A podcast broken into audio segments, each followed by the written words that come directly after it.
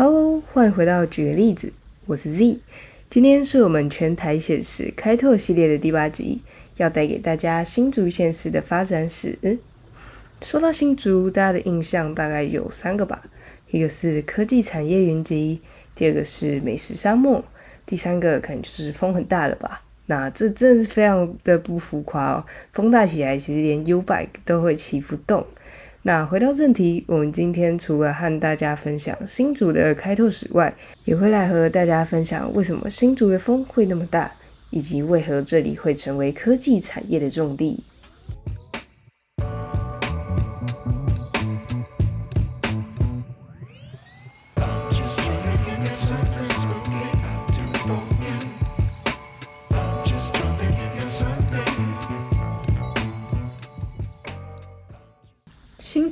原名叫竹堑，是居住在新竹平原的平埔族道卡斯族竹堑社的音译。由于北部地区的渐次开发，设立淡水海防厅在半县这个地方。那半县大概就是今天的彰化地区，管理湖尾溪以北的海防、里番和补道等治安事宜的分防厅。再后来，又将大甲溪以北的地方各项事务交由淡水厅管理，淡水厅改制为署厅。后来，淡水厅奉文移驻竹堑，竹堑则成为了厅治的所在。由于淡水开港后，台湾北部又日渐繁荣，为了新的阴影，督办台湾防务的沈葆桢。奏请撤淡水厅分设为新竹县、淡水县，并增设台北府，那管辖的淡水、新竹、宜兰这三县。新竹县的范围北以头中溪，在今日的桃园肚子溪，南以大甲溪为界，就取了竹堑的竹，再加上新字，而成为了新竹，意思为新的竹堑城。自此，竹堑城逐渐改称为新竹城，竹堑地区也亦渐渐的改名为新竹地区。而竹堑城是北台湾最早开发的城市，曾经出现三种名称，分别叫竹堑城、淡水厅城，还有新竹城，反映出了不同时代的行政辖区的名称。而竹堑地区与台湾同期各地相较，是全台唯一普设高昂且缺乏米粮的地区，因为盛产鹿皮，再加上贸易活动兴盛，竹堑地区长期倚仗着贸易进口粮食，以供养更多的人口。这些人口是原本部落无法负荷的，长久下来，贸易已成为了竹堑地区无法拒绝的必要行为。这样的特性也使得竹堑港成为荷兰时代中后期最具商业价值的岛内运输港，以稳定、具计划性的以物易物贸易，形塑了较深厚的原汉关系，加速了清代竹堑地区的拓垦与港市的形成。西元一六八三年，台湾并入清朝版图后。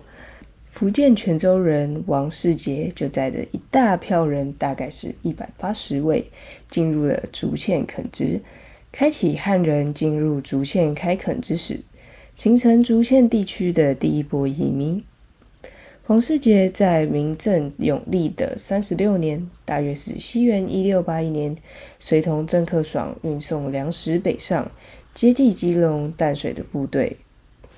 而负责监督军粮的王世杰，运粮北上荒途经过竹堑时，见到这个地方荒原，但它平坦辽阔，溪流纵横，因此而勤恳。他引用汉人的耕作技术，以按街载，大约是东前街三十六巷的这个地方为圆心进行开垦工作，让在三百年前进入不见一人一屋。野番出没，割人首级，不适合人们居住的竹堑，开垦成稻浪处处的良田。而一七一八年开凿四百甲圳，现在叫隆恩圳，那一直到今天还是新竹平原重要的灌溉水圳，就开启了竹堑的水利之始。那日治时期是新竹平原地貌最大规模的改变的开始。日本人攻占竹堑城之后，殖民政府占领台湾，大量的引用明治维新时赴欧学成的留学生，引进了西方的城镇规划观念，实施了市区改正，进行了卫生、下水道、街屋、公园等公共性质的规范。甚至定了标准时间，以及学校制度的实施。要知道啊，在此之前都只有私塾和科举制度，都始于殖民政府。政治力量主导了城市的风貌。在西方重视线条、方格子的都市计划中，套在圆形为基调的竹堑城市内世界风貌，因而有了重大的改变。例如，拆除了衙门、城墙等公共性建筑，目前所遗留下来的只剩下少许的寺庙和民宅。而台湾科技业的起源故，也必须要追溯到日治时期，而其中必须提到的两个单位，莫过于天然瓦斯研究所以及海军第六燃料厂了。那这个部分我们会放到后面再和大家做更详细的解释。时间来到了民国时期，新竹地区因为军事设施众多，加上接收政府的军工教人员等等，以大陆省级为主的政治性移民，是继闽南客家移民后的第三波移民。目前眷村是第三波移民中最具代表性的聚落。而在日本宣布投降后，日人陆续遣返，移出的空间以日式建筑为主的官舍、工厂、仓库等，成为安置国共内战后撤退来台的军眷居住空间。民国三十九年，先总统蒋公昭告：一年准备，二年反攻，三年扫荡，五年成功政策。以及政府随时要反攻大陆，随军撤退的部落以及眷属要待命在短期内返回大陆。加上来台的军眷其实非常多，与本地人的语言不通，也造成了一些冲突。而部队移动也造成了军眷的不安定，因此新建了眷村来安置这些人们。于是短期性、临时性的住所。建筑材料多半以竹船土瓦盖顶，竹筋糊泥为壁，形成一个以竹篱笆为建材的居住环境。居民自成封闭性的聚落。国防部在新竹市列管，属于来台第一代居住的眷村有四十六个，可以说是台湾眷村文化的历史发展缩影。而竹篱笆形式的眷村，在民国五十年左右。因为强烈的台风侵袭，改建成了砖造。随后又因为台军眷子女逐渐出生，因而，在眷村前后加盖院，而形成今天所看到狭窄巷弄的眷村模样。不过，眷村居民所形成的患难与共、有情有义的独特文化风貌。是台湾眷村的形态以及形成的文化，是其他国家难得一见的例子。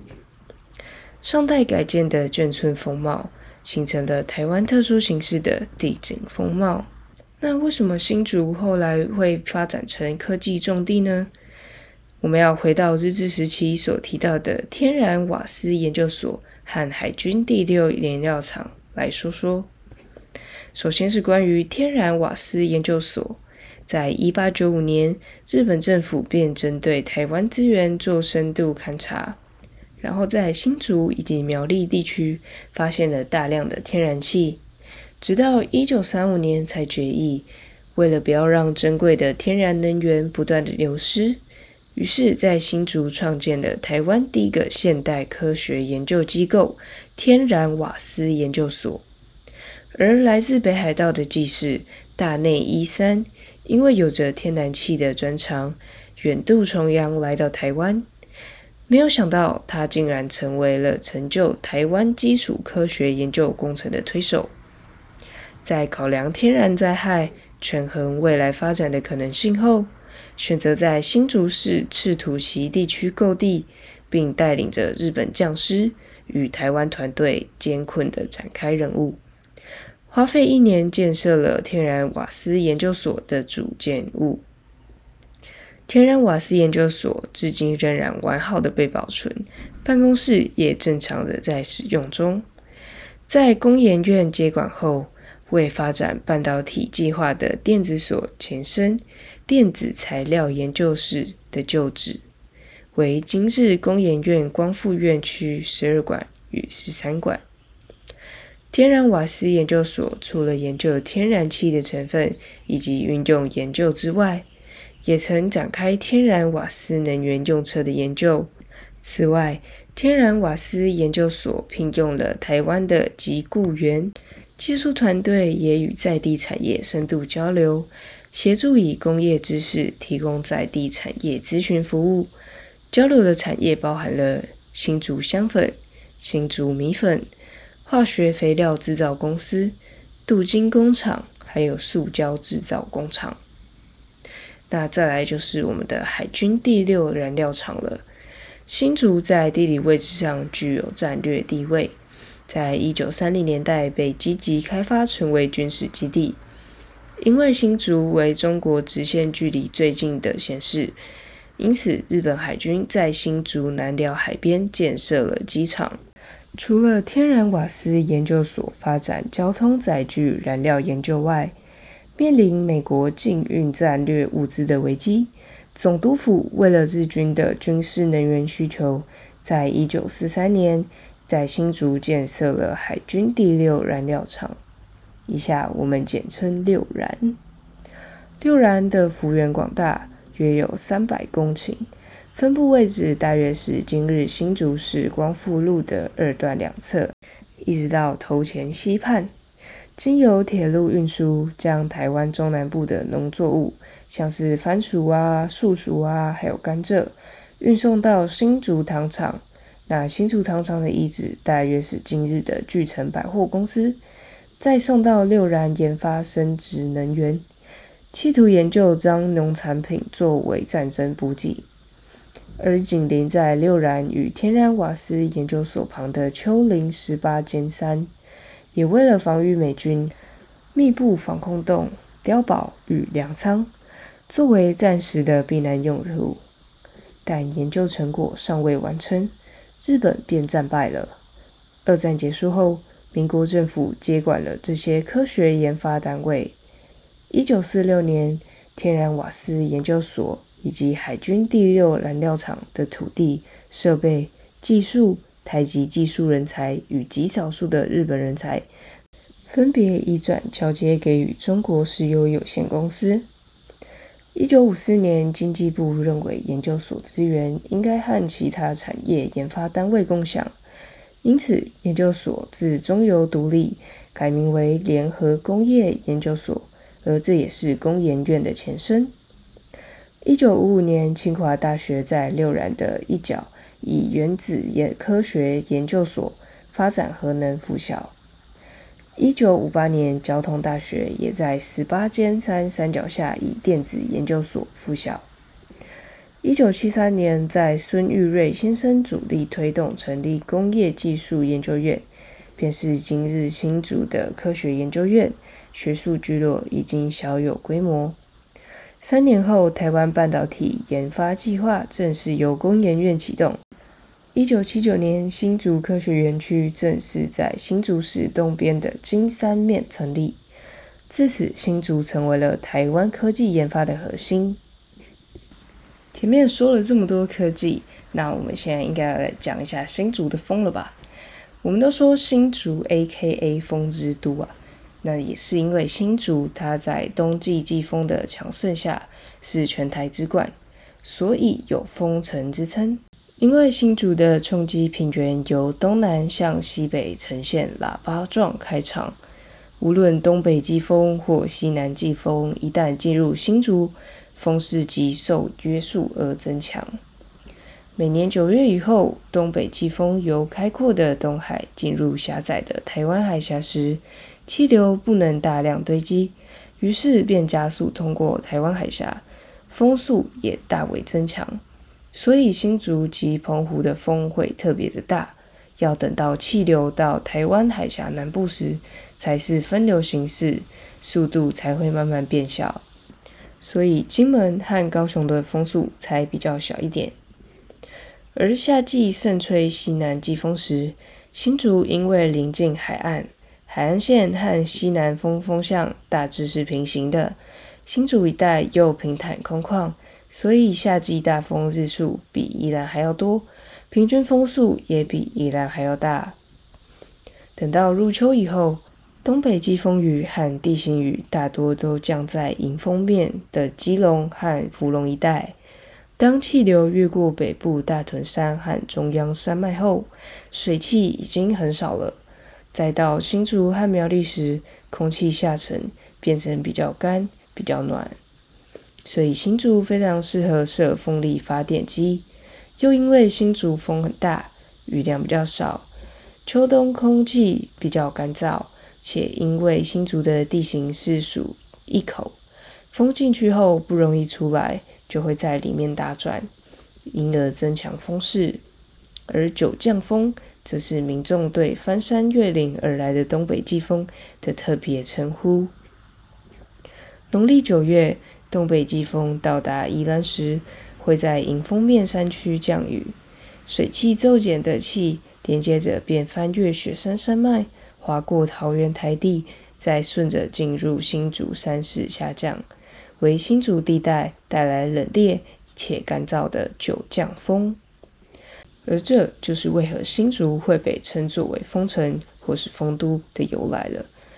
而也因为新竹属干燥的风，所以相对的许多名产也都跟风干有关系，例如新竹米粉，还有新竹贡丸。